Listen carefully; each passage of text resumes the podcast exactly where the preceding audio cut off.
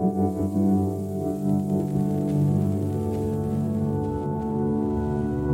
Image of Birth Podcast. Herzlich willkommen zur ersten Podcast-Folge von The Image of Birth, der kreativen Bewegung für Birth Empowerment. Wir stellen das gesellschaftliche und mediale Bild von Geburt auf den Kopf bzw. auf die Füße und hinterfragen die Zusammenhänge zwischen dem, wie wir Geburt sehen, und der aktuellen Situation in unserer Geburtshilfe. Und heute fangen wir ganz smooth an mit einem Gespräch zwischen Elisa, dem Head of Social Media und Blog und Mitbegründerin, und, und mir, Martina, der Gründerin von The Image of Birth. Beide sind wir Illustratorinnen und beide haben wir, wie so viele von euch da draußen, die Nase voll von all den Klischee-Geburtsbildern, die uns immer wieder vor die Augen kommen. Aber von welchen Bildern reden wir hier überhaupt? Wir steigen ein mit der Frage, die hier zukünftig jeder unserer Gäste beantworten darf, nämlich der Frage, was siehst du, wenn du an Geburt denkst? Und da frage ich gleich mal dich, Elisa.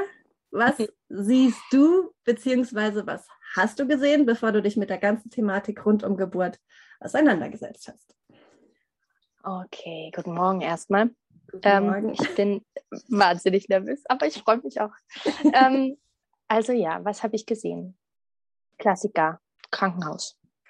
Ähm, unsere Geschichte ist ja da sehr ähnlich. Ähm, bei mir war es so, dass das einzige Wichtige für mich war tatsächlich schon damals, dass ich mir nicht vorstellen konnte, dass ich äh, ständig einen Schichtwechsel mitmache. Also ich wollte immer eine Beleghebamme. Mhm. Also ohne Ahnung von irgendwas, ohne, das war noch, das war ja recht zeitig, schon, also ähm, das war ja 2015, 2016 ist mein Sohn geboren. Und da, auch da musste man sich ja relativ zeitig schon um eine Hebamme kümmern.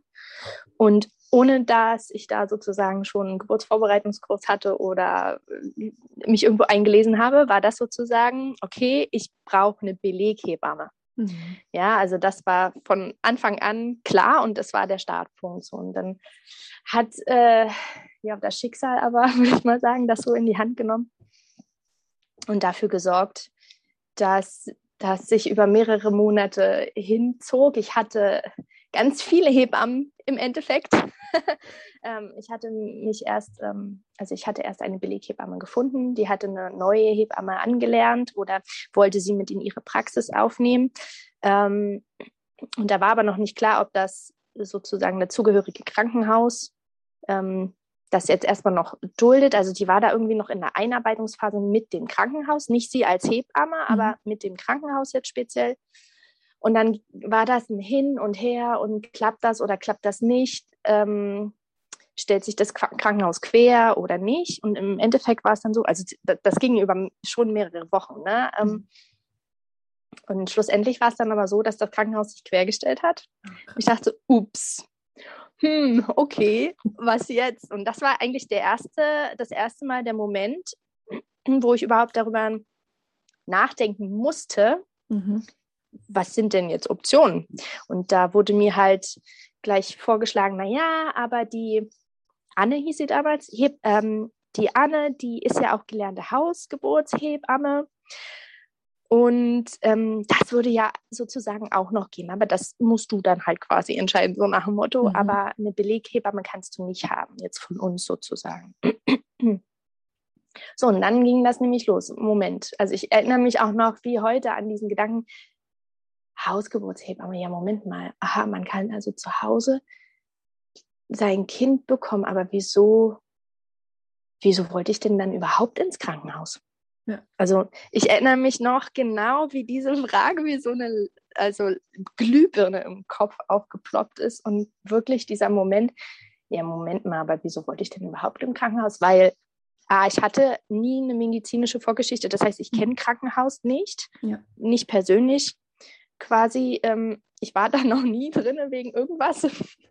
ähm, es kam mir eigentlich total fremd vor und nur durch Erzählungen, also quasi meine eigene Geburt, ne? mhm. ne? also Erzählung von meiner Mutter oder ja, ich weiß gar nicht, so viel andere Erzählungen gab es damals noch nicht, weil wir, ich, ich steckte in einem, in einem Alter, wo auch um mich rum erst alle quasi jetzt schwanger wurden oder als mhm. das jetzt losging. So viel Erzählung hatte ich nicht. Also auch das Bild bei mir war absolut geprägt von Film und Fernsehen, würde ich sagen, von Medien. Ja. ja. Genau, und dann wurde mir relativ schnell klar, dass Krankenhaus und dann fing ich an, mich damit sozusagen intensiv zu beschäftigen, was das überhaupt für mich bedeutet. Ja. Und dann fiel mir auf, ich habe damit überhaupt nichts am Hut. Das ist, also so wie ich mich jetzt entwickelt habe, ich, das war ja dann schon, auch was, ich war bestimmt schon vierter, fünfter Monat. Das mhm. heißt, das ist ja schon eine gewisse Zeit, wo man in der Schwangerschaft lernt. Ne? Das macht ja viel. Man ist ja nicht mehr wie quasi Tag Null. Mhm. Ähm, und da habe ich gemerkt, dass das ja eigentlich gar nicht zu dem passt, wie, wie ich mir das so langsam vorstelle. Also langsam im Sinne, das hat sich ja auch dann erst alles entwickelt. Und dann kam auch wieder durch Schicksal eins zum anderen, dass ähm, mein Mann war damals noch auf ähm, durch Studium bedingt auswärts tätig unter der Woche über, eine, über einen gewissen Zeitraum und wir konnten dadurch nur einen Geburtshilfe, äh, Vorbereitungskurs, Geburtsvorbereitungskurs am Wochenende wahrnehmen. Und da gab es nicht viele. Damals in mhm. Dresden haben wir noch gewohnt. Ja. Ähm, die Option war, da gab es nicht so viele Möglichkeiten. Und es gab aber einen, die haben angeboten, wenigstens ähm, einen Tag immer am Samstag, einen am Dienstag. Also würde ich einen am Dienstag immer alleine machen und am Samstag zusammen. Super cool. Aber wo war das? In einem Geburtshaus. Ah, okay. Und das war mein Kontakt mit Geburtshaus. Ja.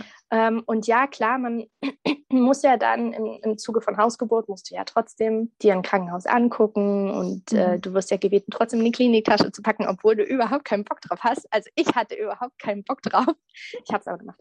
Ähm, und, ähm, und da waren wir ja auch nochmal im Zuge dessen in zwei Krankenhäusern und haben uns dort sozusagen das angeguckt. Und da habe ich auch gemerkt, da, da, werden auch ganz andere Sachen angesprochen. Aber das, mhm. das war ja dann schon am Ende der Schwangerschaft. Also ja. das, das hat sich stückchenweise dahin entwickelt. Mein Bild absolut war geprägt. Ähm, mhm. Krankenhaus, über Geburtspositionen würde ich sagen, habe ich noch gar nicht nachgedacht, aber auf jeden Fall Krankenhaus. Ja. Und das hat sich dann natürlich alles geändert. Und dann habe ich noch den Geburtsvorbereitungskurs im Geburtshaus gehabt, wo ja der Fokus absolut auf ähm, die eigene Kraft bestätigen mhm. und motivieren, also Frauen in ihrer eigenen Kraft sozusagen bestätigen. Ähm, das war das Thema und dieses Vertrauen, was man uns damit an die Hand gegeben hat. Und das war schon die Atmo, wenn man da reingekommen ist, war schon, das war genau das, was ich gesucht habe eigentlich, ja. eher so dieses Heimelige. Mhm. Ähm, genau. Also und, und, und das war es ja dann auch, ähm, dass ich im Endeffekt auch nicht mit meiner Hebamme Anne entbunden habe, sondern noch mit der mit der Vertretungshebamme Yvette. Ah, das okay. war auch lustig. Deswegen sage ich, ich hatte ganz viele Hebammen, ähm, weil Anne genau an dem Tag, ähm, also ich war ja drüber über einen Termin. Mhm.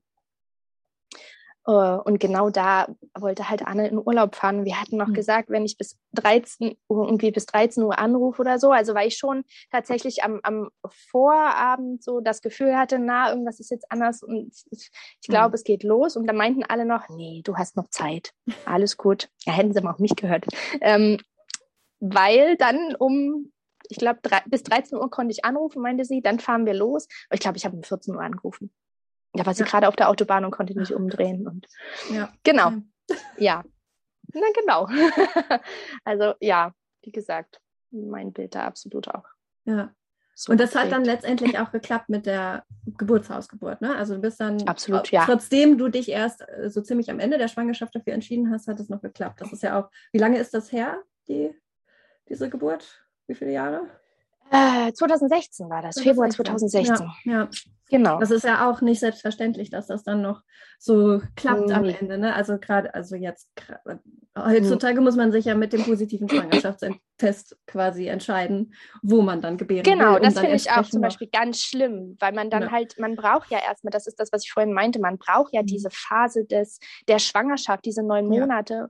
um sich überhaupt mal über so viele Sachen klar zu werden, Dinge zu entscheiden. Das kann man in den ersten Wochen gar nicht, weil man ist ja also jedenfalls, wenn es das erste Kind ist. Ja. Weil man, man, also da gibt es ja so viele Sachen, Gefühle, Hormone, die durcheinander ähm, einen das sowieso schon durcheinander bringen. Und dann diese mhm. Fragen noch zu beantworten, also das finde ich auch, das, das habe ich aber damals schon festgestellt, immer wenn ich in meinem Bekanntenkreis und so geguckt habe, dass ich wahnsinnig, wahnsinnig dankbar dafür war, dass das Schicksal mir das da alles so in die Hände gespielt ja. hat, weil, ähm, weil ich weiß, dass es einen Unterschied macht, wo man seinen Geburtsvorbereitungskurs macht, mhm. ähm, auch was man für ein Umfeld hat. Ne? Also bei mir war das ja auch dann ein Umfeld, dass ich irgendwann habe ich auch aufgehört davon zu erzählen bei mir die doofen Sprüche und was man alles ja. bekommen hat. Ja, also ja. was ich da alles gehört habe, ähm, hatte ich keinen Bock mehr darüber zu reden. Ich bin nicht mehr zu schwangeren Frühstücks gegangen, weil ich mhm. mir nicht äh, ständig vorwerfen wollte, dass ich verantwortungslos bin. So von Leuten, die auch ihr erstes Kind kriegen und keine Ahnung haben. Also nicht mehr als ich jedenfalls, ja. Ähm, nee, und ähm, nein, unsere Hausgeburt war, war schön. Also sie, mhm. ähm, ich hatte natürlich zwischendurch den Punkt, ich bin ja ein sehr kopflastiger Mensch, ähm, der hat mir bei beiden Geburten, also auch bei meiner Tochter, ähm, die sehr schwer gemacht. Mhm. da gab es dann auch den Punkt, dass ich irgendwann gesagt habe, nein, ich habe mir das alles zu leicht vorgestellt und ich will jetzt ins Krankenhaus und ich kann das nicht allein. Und das war aber dann der Moment, wo es schon irgendwie bei acht Zentimetern waren. Ja. also der, der, die klassische Ver Verzweiflungsphase und ähm, ab da war ich auch super happy, als ich die Nachricht bekommen habe und dann ja. ging es ganz smooth. Und ich nach wie vor war das total schön. Auch wenn ich, ähm, kann ich gleich dazu sagen, jetzt so im Nachhinein, vor allen Dingen bei der Vorbereitung auf die zweite Geburt, doch auch da Dinge gemerkt habe, hm, wo ich denke, na, wenn das mal war, da kam das eigentlich von mir der Impuls oder war das mhm. nicht so ein bisschen zu viel von außen? Also auch selbst bei Hausgeburt gibt es diesen, mhm. ja. gibt es die Möglichkeit der, der Übergriffigkeit oder eine Hebamme, die zu interventions freudig ist oder wie auch immer. Aber auf ja. der anderen Seite ähm, sehe ich das auch im Nachhinein. Wer weiß, wie es mir in der Situation, vielleicht wäre ich auch gar nicht zu was anderem fähig gewesen. Mhm. Also da spielt uns unser Gehirn ja doch äh, echt einen Streich, sodass man das, das ist auch so mit Emotionen aufgeladen, dass man da manchmal auch gar nicht, gar nicht weiß. Aber ich würde sagen, rückblickend, ähm, also wie gesagt, die Hausgeburt war, war schön. Ich war auch, ähm, es war ein tolles Gefühl, hinterher auch so stolz auf sich zu sein. Mhm. Ich war so stolz auf mich, auf uns. Ähm, und es war so angenehm, dann da gleich im Bett zu liegen. Ich musste nirgendwo hin. Es war alles unsers. Ähm, ja, auch dann die, die Untersuchung da gleich neben mir auf dem Bett. Und mhm. nee, alles richtig auch muckelig. Ähm, wir hatten nur so eine Salzlampe an. Und ähm, ich kenne ja jetzt den Unterschied sozusagen. Bei Geburt 2 hat das ja alles überhaupt nicht so geklappt, wie ich mir das mhm. gewünscht habe, leider. Ähm, und das ist schon was anderes. Also ja. da da können die im Krankenhaus versuchen, wie sie wollen, aber ähm, ja, es ist doch sehr hell, alles wirkt doch irgendwie kalt und mhm. ähm, meine Tochter war dann zwischendurch weg wegen den ganzen Untersuchungen und ja. Ähm, ach ja, nee, das nee, hätte ich halt gern mal Nummer zwei auch gehabt. Ja, ja, ja nee, also ja. Nummer eins war ähm, super. Ja. War schön. Ach, cool. Ja. ja. Und, äh, Was nicht heißt, ich ja. will jetzt hier, also es geht gar nicht darum, es gibt nur Hausgeburten, sind irgendwie genau. die Geburten, darum geht es ja überhaupt nicht. Überhaupt nicht. Frauen sollen sich wohlfühlen. Aber ich habe zum Beispiel auch im Vierfüßlerstand empfunden. Mhm. Das war die die ähm, Position. Und die meisten Wehen habe ich im Schneidersitz veratmet. Ah, ja. Ja. Also der Schneidersitz ist grundsätzlich für mich irgendwie schon immer eine gute äh, Haltung gewesen. Also auch privat, so für mich sitze ich viel im Schneidersitz. Und da habe ich mich irgendwie am wohlsten gefühlt. Da erinnere ich mich auch noch, äh, mein Mann saß hinter mir und wie ich immer in den, in den Wehenpausen in die, in die, in die Entspannung so ähm, mhm. reingefallen bin, dass ich immer rückwärts so weggesackt bin und quasi in die Arme von meinem Mann. Ähm, also genau. Also ich habe zwischendurch versucht zu liegen. Das war relativ am Anfang, ähm, wo auch noch mein Kopf so viel mitgemacht hat und mir viel Steine in, mentale Steine in den Weg geworfen hat. Aber ähm, als es dann so, als ich mich da wirklich habe richtig fallen lassen, da war ich eigentlich viel aufrecht. Mhm, ja, ja. Genau. Ja, genau. Also das auch gerade zu den Hausgeburten, genau dasselbe wollte ich auch sagen. Es ist ja eigentlich, naja, im Moment ist es halt so, dass die besten Bedingungen irgendwie gerade meistens bei Hausgeburten oder bei diesen, bei den außerklinischen Geburten stattfinden. Aber eigentlich sollte das Ziel sein, dass solche Geburten überall dort möglich sind, wo Frauen genau. hingehen wollen. Genau, und, genau. Ähm, ja, und wenn ich mich für die Klinik entscheide, dann sollte ja. ich bitte genauso behandelt werden und sollte diese 1, zu 1 Betreuung bekommen und eben ähm, ja, diese Umgebung vorfinden, die mein Körper und meine Hormone und alles dazu führt, dieses Kind gut Absolut. Können. Ja, also ja. kein Bashing von Klinikgeburten, sondern nein, einfach, gar nicht. Darum genau, geht es bei uns auch nicht. Genau, überhaupt ja. nicht. Genau. Ja. Aber ich finde halt Klinik, äh, die geben sich zwar auch viel Mühe so, ne, mhm. ne, aber ähm, da, da muss einfach mal was gemacht werden, auch am Gemütlichkeitsfaktor. Die, die, das, die Kreissäle, das ja, das sehen halt aus wie, wie Krankenhausräume ja. trotzdem noch. Ne? Ja, ja, genau. Ähm, ich finde es halt auch kein Argument mehr, wenn ich in der, in der praktischen Geburtshilfe von Dudenhausen lese. Mhm. Ähm, Vorteil von, von der liegenden Position ist halt die bessere Erreichbarkeit durchs Personal. Ganz ehrlich, wenn die Frau im, in der Klinik unten auf dem Vierfüßler stand und nicht Vierfüßler oben auf diesem Kreisbett, mhm. sondern unten auf dem Boden sein will, dann ganz ehrlich ist es halt die Aufgabe von der Hebamme, da unten zu hocken und weißt du, wo ich mir denke, ja. Absolut, ja. Ja, ja. ja spannend. Also auch, ähm, ich höre das so viel von diesen, ähm, von diesem klassischen Geburtsbild, mit dem man aufgewachsen ist. Und ich selber ja. bin ja das beste Beispiel. Also ich bin äh, genau so, hatte nur dieses Bild im Kopf, dieses Klinik, dieses äh, Frau liegt auf dem Rücken, schreit, hat wahnsinnige Schmerzen und Geburt überhaupt total gefährlich. Und äh, mhm. aber man muss halt da durch, wenn man ein Kind haben will. So. Und mhm. Oh ja, du musst da durch. Das du musst da durch, genau. Das mhm. ist so ein notwendiges Übel. Aber okay, es gibt ja auch den Kaiserschnitt, wenn man das gar nicht will, könnte man das auch machen. So, so, so. Mhm. Das war das, was ich so gelernt habe. Und äh, ähm, das aber auch nie hinterfragt. Ich habe auch von Hebammen habe ich auch echt ich, mir war nicht klar, dass das die Fachpersonen sind für die Geburt, mir auch sondern mhm. das war, hatte so einen Stellenwert wie von so einer Kinderkrankenschwester, die sich halt besonders dann um die Säuglinge kümmert. So. Genau, also, und, und ich war sogar sehr interessiert an dem Thema eigentlich und habe auch immer die Schwangerschaftsbücher meiner Mutter durchgeblättert und so. Ich finde das cool, das Thema so. Ne? Und trotzdem war das, dieser Stand, das war das, was ja von allen Seiten so suggeriert wird. Und der Schlüsselmoment kam dann, wo ich über einen Artikel über Hausgeburten gestolpert bin. Das war ein paar Jahre bevor ich mein ersten, erstes Kind bekommen habe. Und das war so ein, da gingen alle Schubladen auf. Und ich dachte so, boah, ist das legal in Deutschland? Wer macht sowas? Das müssen irgendwelche verrückten Krankenhippies sein. So, ich meine, Geburtshäuser habe ich ja schon mal gehört, ne? aber Hausgeburt, never. Und ich war so kurz davor, diesen Artikel wegzuklicken, weil ich dachte, naja, weil ich irgendwas ganz Schräges erwartet habe, ne, was ich da jetzt mhm. lesen muss. Habe aber Gott sei Dank trotzdem weitergelesen und dann, ja, habe ich wie so ein Blackout. Ne? Ich weiß nur, mhm. dass ich ganz viel gelesen habe danach und von einem Artikel auf den nächsten gesprungen bin und das über drei Tage. Und, da, da hat sich mein Weltbild komplett auf den Kopf gestellt. Und ich wusste am Ende nur, okay, wenn ich Kinder kriege, dann definitiv zu Hause. So. genau. Und das war auch, das habe ich dann am Ende gar nicht mehr hinterfragt. Das war so, das hat sofort resoniert mit mir und das war so genauso, ja, so bin ich und das würde das Richtige für mich sein, wahrscheinlich. Mhm. So, ne? Mhm. Genau. Und dann war es dann auch so. Meine beiden Kinder sind zu Hause gekommen und auch, äh, ja, also ich hatte wirklich eine Hebamme, die sich wirklich komplett zurückgehalten hat. Die hat mir genau die Sicherheit gegeben, die ich brauchte. Dass jemand da äh, ist sozusagen. Dass jemand ja. da ist, ne? dass sie wirklich diesen Safe Room schafft und, und ich konnte da mich hineinbegeben und dann wirklich ganz frei ähm, mich bewegen und der meinen Impulsen folgen, die es ja braucht, dann um das Kind äh, zu gebären. Und natürlich die erste Geburt war wahnsinnig schmerzhaft und ich dachte zwischendurch so, oder als, als der Kleine schon da war, so, boah, ey, behaltet das Kind, ich habe keinen Bock mehr, so ungefähr. ne? ja. bis, bis, ich ihn dann das erste Mal sah, ja, dann war sofort wieder die Verliebtheit da. Aber, ne? Und es waren auch zwei sehr super unterschiedliche Geburten, aber es war letztendlich genauso, wie ich es brauchte. Und ähm, was ich dann im Nachhinein eben so krass fand, dass ich, dass mich das so stark gemacht hat. Also wie sehr mhm. das mein Selbstbewusstsein gepusht hat. Also auch meinem Absolut. Vater allein gegenüber. So sämtliche Komplexe oder so sind damit verschwunden, meinem Körper gegenüber.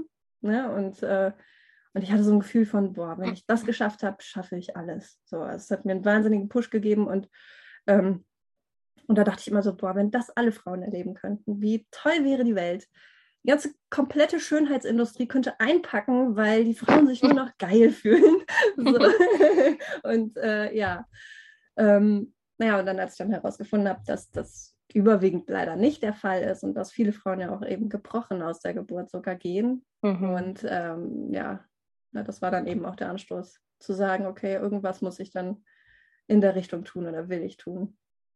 Aber es, ja. ja, also das finde ich total spannend, auch diesen Punkt, den du sagst, dass ähm, wie man sich danach fühlt, dieses Gestärktsein. Mhm. Ähm, das ist ja genau das, was dann bei mir ähm, sozusagen, was ich so als Bumerang-Effekt zurückbekommen habe ähm, nach der zweiten Geburt. Ähm, mhm.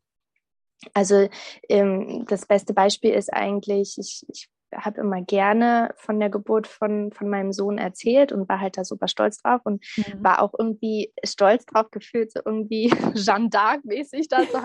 Ja, wirklich. Ja, ja. Ähm, ähm, da zu erzählen, dass Hausgeburt und dann habe ich mich schon fast immer darüber gefreut, über die riesengroßen Augen, die ich vom, vom Gegenüber bekommen habe. Ja, und was? Mhm. Und, ähm, und umso mehr äh, hat es mich dann geschmerzt, mhm dass das bei Nummer zwei nicht geklappt hat. Also da knabber ich heute noch dran. Mhm. Ähm, das lässt mich nicht los und ähm, ich, ich erzähle halt auch nicht gerne von der Geburt. Mhm. Ähm, und ähm, dabei, also ich, ich kann sagen, ich kann jedenfalls so viel sagen, ich hatte keinen Kaiserschnitt. Das wäre für mich jetzt wirklich das absolut Schlimmste gewesen. Ich mhm. durfte noch spontan entbinden. Aber der Weg dahin, ähm, die, die, die Autofahrt ins Krankenhaus und ähm, dann im Krankenhaus, was ich mir halt alles über mich ergehen lassen musste, bevor ich überhaupt in den Kreissaal durfte. Ähm, und dann auch im Kreissaal war ich ja ständig dann auch am Wehentropf an, mhm. dran ähm, mit diesem Zeugs da in der, in der, das ist ja total unangenehm, ja. Also wenn man ne, das alleine setzt ja auch so einen äußeren Reiz. Hm. Ach, das hat mich alles genervt. Ich, wir hatten so viel Pläne. Mein Mann sollte die Kleine in Empfang nehmen und ich, ich hm. habe dann irgendwann resigniert ähm, und habe gar nichts mehr richtig. Ich glaube, wenn die nicht gesagt haben, Frau Elz, wollen Sie nicht im, im Aufrecht entbinden, wäre ich mhm. da auch liegen geblieben, total. Mhm. Äh, ähm, ich finde das alles scheiße, lasst mich jetzt in Ruhe, so nach, so nach mhm. dem Motto. Also ich hatte da wirklich komplett irgendwie mich selber und alle meine Pläne deswegen dann aufgegeben. Das, gut, das entspricht natürlich auch meinem Charakter ganz oder gar nicht. Okay. Und ähm, das empfinde ich halt, diese Geburt habe ich tatsächlich als Verlust empfunden, als, als mhm. großen Verlust. Und da hilft es auch nicht, wenn irgendjemand dann kommt, sei froh, dir und deinem Kind geht's gut. Nein, diesen Satz kann ich nicht mehr hören. Lass diesen Satz stecken. Das ist das Schlimmste, was ja. man jemandem sagen kann nach der Geburt, weil ich habe auch ein Recht auf, auf mein Empfinden und auf das, was das mit meiner Psyche macht. Klar, mhm. möchte ich, dass es meinem Kind gut geht, aber ich möchte auch, dass es mir gut geht. Und das ja, ist genau. bestimmt nicht egoistisch. Nee. Weil wenn mein Kind irgendwie eine total abgefuckte, im, im, im Kopf abgefuckte Mutter mittlerweile hat, dann wird es auch nicht happy. Ja. Genau, ja. ähm, und das ist halt, ja, da, genau, von der, ja, mag ich immer, mochte ich immer nicht viel erzählen. Und leider ist aber auch so, mein Gehirn hat das irgendwie so, unser Gehirn ist ja immer gerne darauf fokussiert, was alles blöd läuft im Leben, mhm.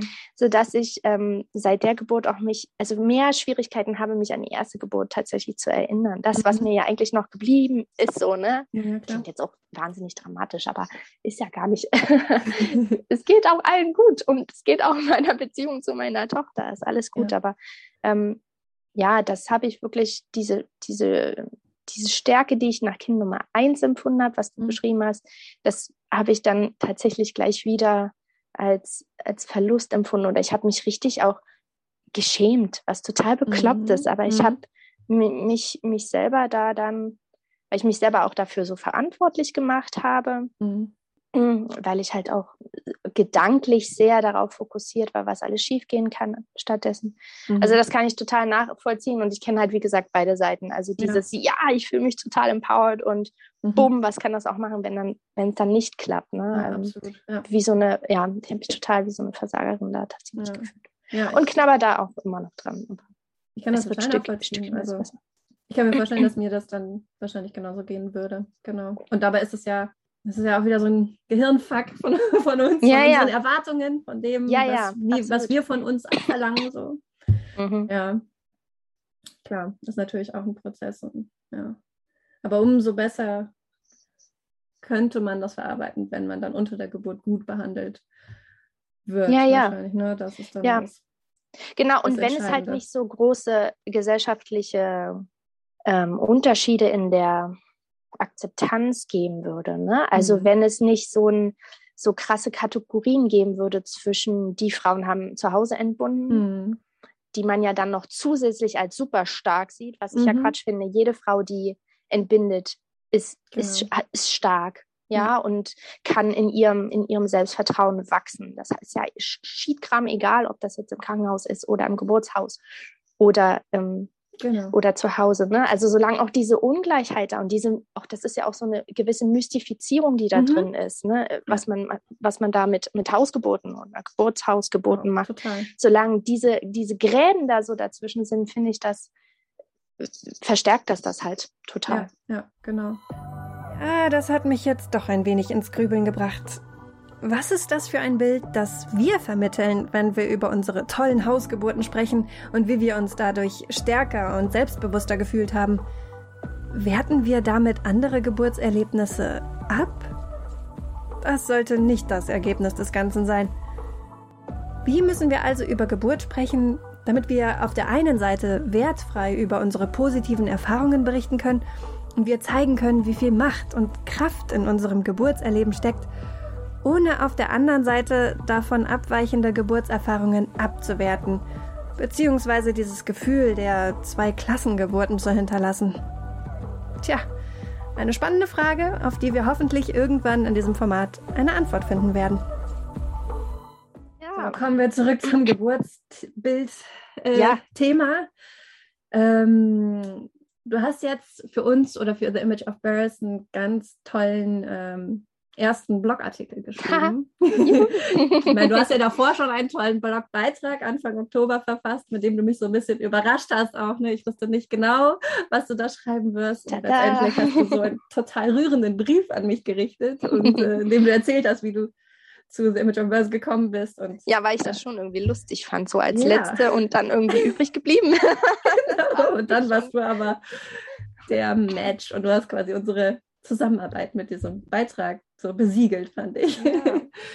Und jetzt hast du so einen richtig ausführlichen Artikel, so einen ersten Teil äh, verfasst. Ähm, und ich finde den super, super wichtig. Und das war immer auch das, wonach ich so gesucht habe, nach solchen Informationen.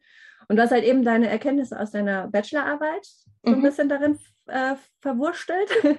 Und ja. wenn ich das richtig im Kopf habe, hast du eben ähm, Geburtsdarstellungen in der bildenden Kunst untersucht. Ja, genau. Genau.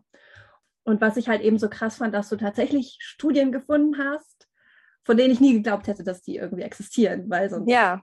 Ja. Wäre, wenn die existieren würden, müsste es müsste ja, es ja schon anders sein, in anders sein. sein. Ja. Aber ist nicht so. genau. Und dann, äh, genau, ja, vor allem, mal. wie, wie lang die her sind, ne? Also genau. so. Ja, erzähl mal, was, was hast du rausgefunden? Und äh, ja. Ja, gut, den Großteil kann man tatsächlich auch dann im Blog nachlesen. Ich will jetzt hier gar nicht alles vorwegnehmen. Ich noch auch mal was äh, noch davon ähm, aufgreifen. ja, also gut, die, so die Top 3, die, das kann man ja auch schön in deinem Blogartikel auch ähm, nachlesen, was du zu dem Thema gemacht hast. Ähm, das ist ja das, was man so oftmals auch als Antwort auf unsere TUB-Frage bekommt, halt Krankenhausschmerzen und dann ähm, womöglich noch sozusagen auf dem Rücken liegen. Ne? Mhm. Und ähm, tatsächlich, und das fand ich halt spannend, ähm, gibt es schon seit längerem Forschung dazu. Also es ist nicht so, dass das ein Phänomen ist, was jetzt erst in, die, in den Fokus ähm, kommt, sondern es ist wirklich so, und das hat halt ein, ein Forschungsteam, die haben sich halt ähm, an die Auswertung von, von dieser Forschungsliteratur zu diesem Thema gemacht. Die haben also zusammengesammelt, was gibt es eigentlich für für Literatur schon zu dem Thema? Mhm. Und wenn es welche gibt, was wird denn da vordergründig untersucht? Ja. So. Und die konnten natürlich auch nicht alles machen. Also das richtet sich ja dann nach bestimmten Kriterien, wo dann ähm, eine bestimmte Anzahl ausgesucht wird. Also die haben natürlich, weil sie selber äh, äh sozusagen, ich glaube, aus äh, Großbritannien, also England, Schottland waren äh, das Team, hat, hat sich vor allen Dingen auf englischsprachige Literatur, Forschungsliteratur mhm. konzentriert zum Beispiel, ja. ja. Und da war aber in ihrer Auflistung ähm, ähm, von denen, die sie untersucht haben, tatsächlich auch welche von 97 Und das sind jetzt halt also mehr als 20 Jahre. Ne? Und genau. da denk, fragt man sich schon, ja, Moment mal, also vor fast über 20 Jahren hat schon jemand ähm, untersucht, wie die Repräsentation von Geburt jetzt zum Beispiel im, im ähm, britischen Fernsehen ist. Mhm. Oder wie die Hebamme oftmals im britischen Fernsehen dargestellt wird. Ja. Und trotzdem geht es eher weiter bergab. Trotzdem ja. haben wir ähm, weiterhin eine überwiegende Darstellung von, von Klinikgeburten. Ja, also es ist meistens so, dass die, die außerklinischen Geburten werden gar nicht, gar nicht thematisiert. Mhm. Es sei denn, es ist irgendwie ein, ein Kontext von Mittelalter oder ja. frühe Neuzeit, ja, wo mhm. es ja noch keine Krankenhäuser in dem Sinne gab, also jedenfalls nicht im, im, im heutigen Sinne. Ja, dann äh, ist das gut möglich und dann sieht man auch die Frau oftmals ähm, in anderen Positionen als nur auf dem Rücken liegend. Aber mhm. so für unsere heutige Zeit ist das ähm, tatsächlich so, dass ja die, die Frauen, auch wie das halt von, von vielen auch wahrgenommen wird, im Krankenhaus dargestellt wird, also im Krankenhaus entbindet und auf dem Rücken liegend. Mhm, genau. genau. Genau, und ja, das fand ich spannend, also weil ich meine, das ist wirklich eine lange Zeit. Und die haben halt rausgefunden, dieses Forsch Forschungsteam, dass halt die, die Themen, das sind so drei Themen, auf die die sich halt am meisten ähm, da bisher die Literatur konzentriert, ist halt die Medikalisierung der Geburt, also wie zunehmend die Geburt halt in eine medizinische Verantwortung rückt. Mhm. Ähm, oder dass ähm, Frauen halt überhaupt Medien nutzen, um sich über Geburten sozusagen ähm, zu informieren. Mhm. Ähm, und dass halt dadurch auch Geburt nicht mehr wirklich ein, ein Ereignis aus dem Alltag ist. Also ne, wenn man sich ja. vorstellt, ähm, früher Geburten in, in einem Dorf oder in einer Gemeinde, Gemeinschaft, dann waren da immer zusätzlich zur Hebamme, wenn es eine Hebamme gab, mehrere Frauen.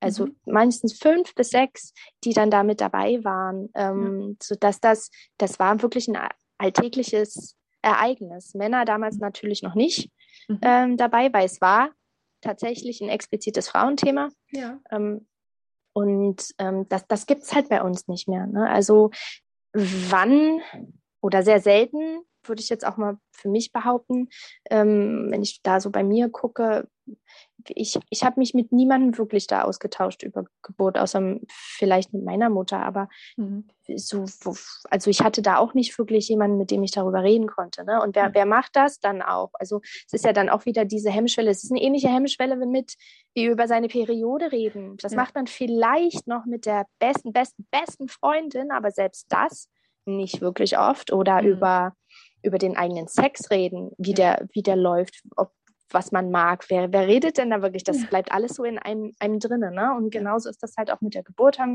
Ähm, und das konnte halt in der Literatur schon festgestellt werden. Und das ist halt äh, in den letzten Jahren. Und trotzdem haben wir halt die Situation, wie wir sie haben. Ja, ja. Und wie du wie das Fazit dieses Forschungsteams ist halt wirklich, also die Medien scheinen wirklich einen Einfluss darauf zu haben, mhm. wie Frauen mhm. Mit der Geburt umgehen und, und dass eben in den Medien oft diese die normale Geburt, die Darstellung der normalen Geburt einfach ja. fehlt. Das ist immer dann ganz häufig dieses Dramatische dabei. Also wenn eine Geburt gezeigt wird, ist die super dramatisch oder wie auch ähm, in der einen äh, Forschungsarbeit über diese Deut deutschen Doku-Soaps. Das fand ich auch total spannend. Auch die hatte yeah. ich immer so äh, als Dorn im Auge, weil mhm. ich dachte so, boah, es wird total einseitig eben dargestellt. Ne? Und dann hast du eben auch ja.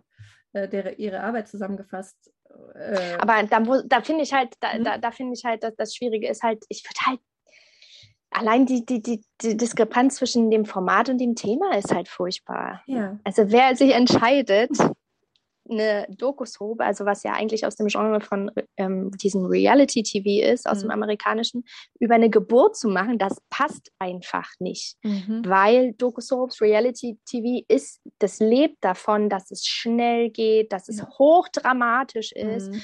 mit emotional aufgeladener, kitschiger Musik, ja, und also wer, wer das über Geburt macht, da kann nur das bei rauskommen. Aber natürlich war es krass, dass sie dann im Endeffekt wirklich sagt, also so, sie verwendet nicht das Wort Propaganda, aber sie sagt, es ist wirklich, wird eigentlich nur eine Demonstration von Kaiserschnitten in diesen Doku-Soaps. Also es ist so Kaiserschnittpropaganda oder, ja, ähm, genau. oder eben auch medizinische Geburt, nur medizinisch, genau. nur der genau. medizinische Aspekt. Ja. ja. Und, und, die, die, die im Vordergrund stehen, sind dann, ist dann das medizinische Personal oder das Geburtshilfepersonal genau. und gar nicht genau. so sehr die Mutter und das Kind. Die sind dann so, mit denen wird das alles gemacht aber genau, das, das ja. ist ganz, ganz interessant. Das, das hat das Forschungsteam auch geschrieben. Also ähm, die, ähm, also das aus Großbritannien sozusagen, die, die schreiben auch, also zunehmend ist halt dieses, ähm, dieser, ähm, wie sagt man, Gedankengang oder dieser ähm, dieses Mindset, dass ähm, die, die, formulieren das so schön,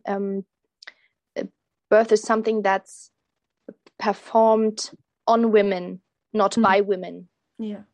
Ja, also ähm, und da merkt man halt, man braucht mittlerweile das, ähm, das medizinische Personal, ja, mhm. die sich damit auskennen, ja. um, um zu entbinden. Ähm, alleine schafft das die Frau nicht. Das ist ja auch okay, Alleingeburten sollen damit gar nicht expliziert werden, aber die genau. spielt halt trotzdem eine, eine, Rolle. Das muss ja nicht bedeuten, dass die Frau nicht mit einbezogen wird. Ne? Ja, genau, und das ist aber auch was, das ist, das fängt, das ist auch nicht, sozusagen ein Phänomen jetzt irgendwie der letzten zwei bis fünf oder zehn Jahre. Auch das fängt schon im 19. Jahrhundert an, als man den Frauen gesagt hat, so in den 1950ern mhm. ähm, fängt das an, als man dann den Frauen gesagt hat, so und ähm, also um eine gute Mutter zu sein, müssen sie die und die Ratgeber lesen, die meistens von Männern geschrieben waren. Mhm. Und auch ähm, kommen sie zu uns ins Krankenhaus, so nach dem Motto. Ja. Ähm, dort sind die Ärzte, die eine verantwortungsvolle Mutter sucht sich diesen Geburtsort aus. Also auch das ist schon viel älter, ja. Ähm, ja, ja. Ähm, da gehen wir dann später ja nochmal drauf ein, wenn wir über ähm, von Eva Labouvie auch da die Kulturgeschichte der Geburt durchgehen. Genau. Also ja, mhm.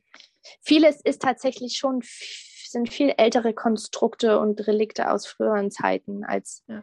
als jetzt erst irgendwie aus den letzten ja. Paar Jahren. Ich schätze mal, das fing auch damit an, eben, dass sich die Medizin eingemischt hat in diese ganzen Geburtsverläufe. Davor Sicherlich. war das eben ein reines Frauenthema und dann ging so unter den Frauen das ganze Wissen umher und dann genau.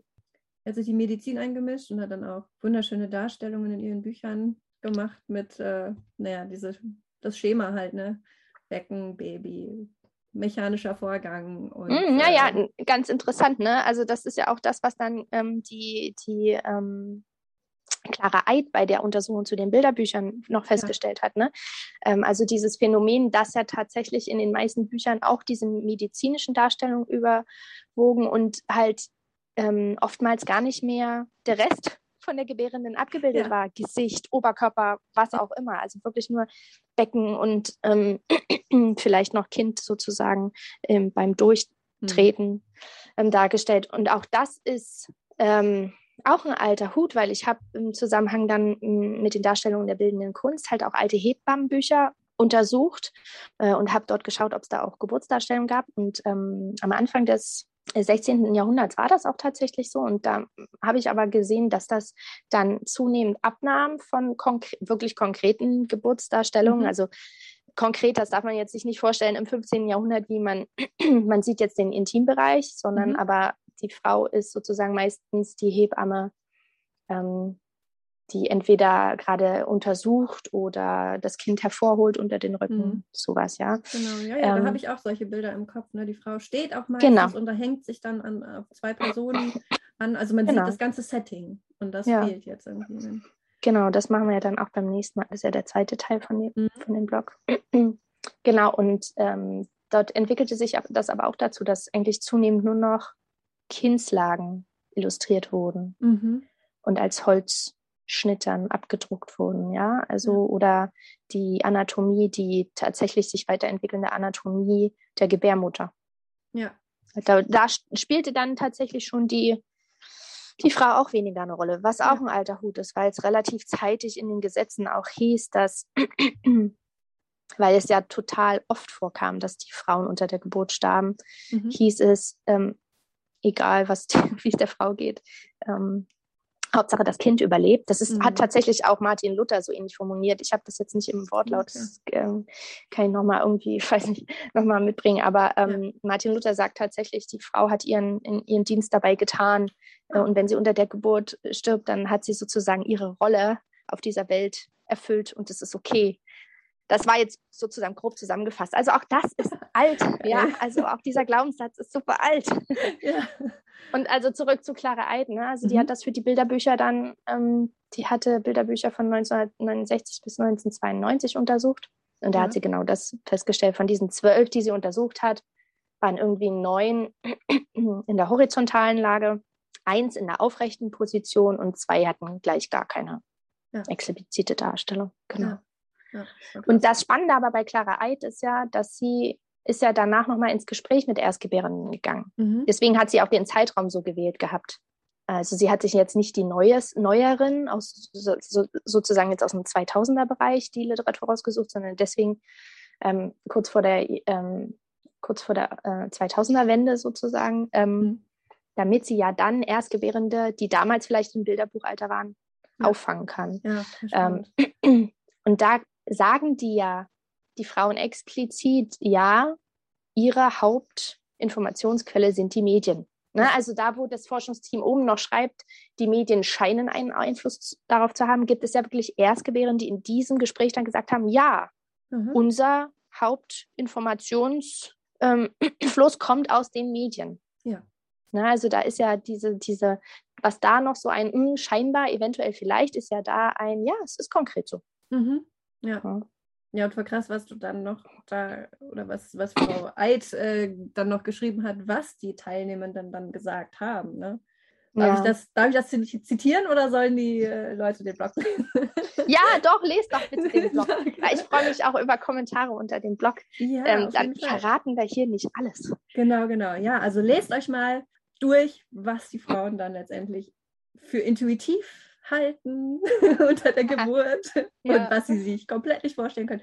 Super mhm. spannend. Mhm. Ich musste da wirklich schmunzeln und fast lachen, aber auch weinen, weil es eigentlich so traurig ist. Ja, die können ja nichts, die können ja auch nichts dafür. Ne? Also nee, man muss ja dann nicht, das ist halt ihre Prägung durch Erzählung, durch Umfeld, genau, durch genau. Internet. Ja. Ne? Ja, und das war ja auch einst unsere Prägung. Also ja. Ne? Und das hätten, gäbe es nicht diese Zufälle in unserem Leben, ja, wären wir auch wir noch dort. Wären wir auch noch dort, genau. Das ist echt. Genau. Genau. Ja. Aber deswegen machen wir das ja hier, um jetzt ähm, andere Frauen da wegzuholen. Absolut, absolut, genau. genau. Ja. ja, und ich finde es also nochmal zu den Bilderbüchern, äh, wenn es irgendwie gute Geschichten oder Bilder dazu gibt, dann immer irgendwie in solchen Nischenverlagen oder bei Self-Publishern oder eben so im englischsprachigen Raum, da gibt es schon einiges. Mhm. Aber bei großen deutschen Verlagen, da hatte ich letztens erst so ein ja. richtig schön gestaltetes äh, Aufklärungsbuch in der Hand, so mhm. ganz neu, ganz tolle Illustrationen. Und dann schlage ich die erste Seite auf und dann steht dann schon wieder was von Schamlippe, äh, Scheide und Kitzler. Und mhm. natürlich dann die bei der Seite mit Geburt, da hieß es Entbindung, das Wort Entbindung ganz fett und dreimal darfst du raten, in welcher Position die Frau dort lag.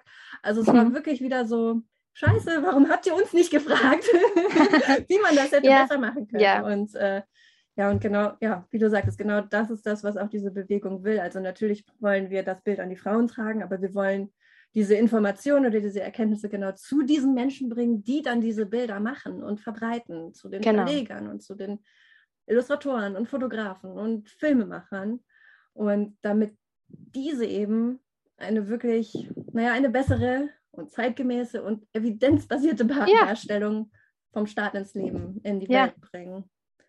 Absolut. Aber dann nochmal gleich, das fand ich spannend, das ist schon mal in einem anderen Gespräch zwischen uns gefallen. Mhm.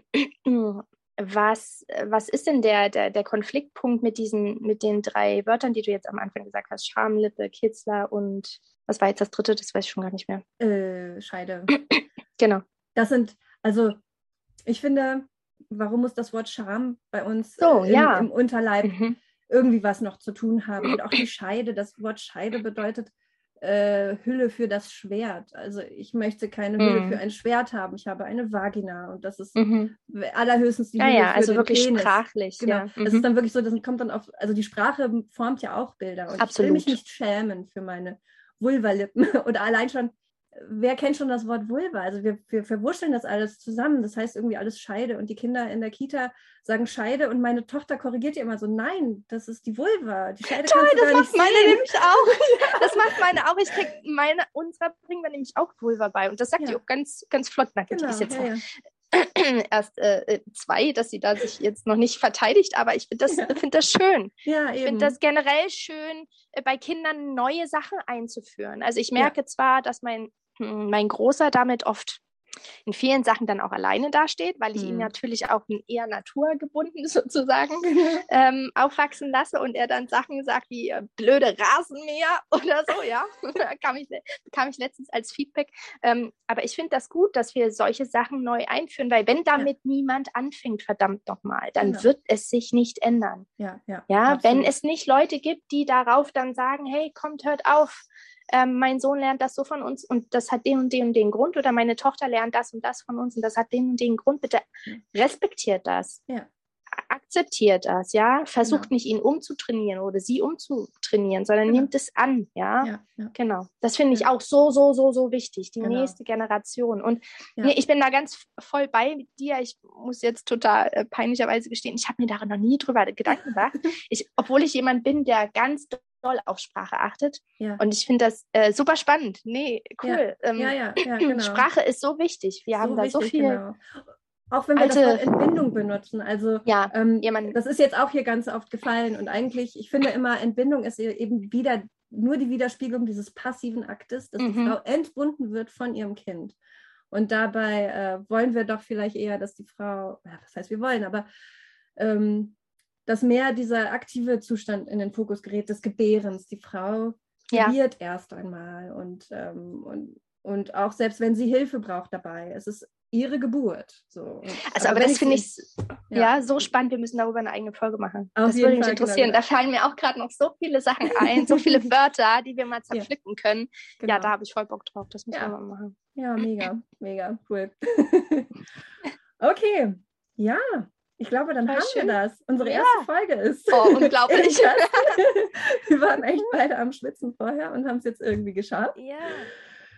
Genau. Und wir hoffen, dass wir jetzt im monatlichen Rhythmus immer mal wieder eine Folge bringen. Wir hoffen, dass wir ganz tolle Interviewgäste bekommen. Einige oh, ja. haben wir auch schon angefragt. Und, Ein paar ähm, ste stehen in den Startlöchern, ja. Genau, genau. Das wird ganz, ganz toll. Und äh, ich glaube, für uns ist es auch also ich freue mich darauf, weil ich weiß, dass ich da jetzt so viel lernen werde dabei. Absolut. Und, äh, und das dann eben noch äh, euch oder dir Zuhörer oder Zuhörerinnen zu präsentieren, oh, finde ich so mega spannend. Ja, genau. genau. Und sagt uns gerne, was ihr über die äh, Podcast-Folge denkt. Schreibt uns. Äh, wir, wir hören immer gerne von Feedback, ja. Absolut, ähm, genau. Ja, genau. Damit wir wissen, was ihr wollt, was wir noch besser machen können. Ja.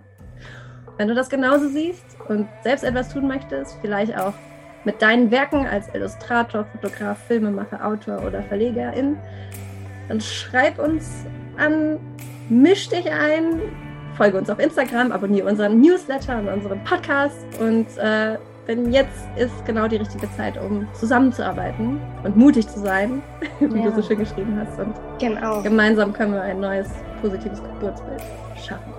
Richtig. Genau. Seid mutig. Ja. Yeah. Genau. okay. Voll schön. Ich danke dir, Martina. Ich danke dir. Bis zum nächsten Mal. Bis zum nächsten Mal. Tschüss. Tschüss.